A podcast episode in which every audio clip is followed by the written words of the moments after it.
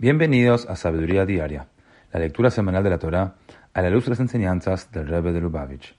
En la segunda lectura de la parashá de Nitzavim, Moshe dijo al pueblo judío que Dios estaba sellando su pacto no solamente con ellos, sino también con todas las generaciones de judíos. Como dice el versículo, Vet Asher Einenupo Imanu Hayom, con aquellos que no están aquí hoy con nosotros.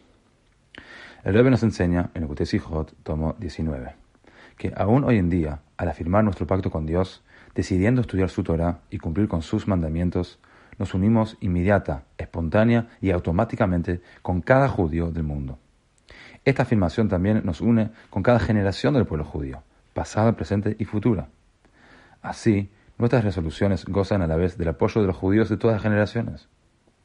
Podemos ser la más pequeña de todas las naciones, pero cuando se trata de temas que involucran a la Torah, los mandamientos o el cumplimiento de nuestra misión divina de transformar el mundo en una morada para Dios, no debemos temer ser pocos. Nos apoyamos en los méritos de todas las generaciones del pueblo judío.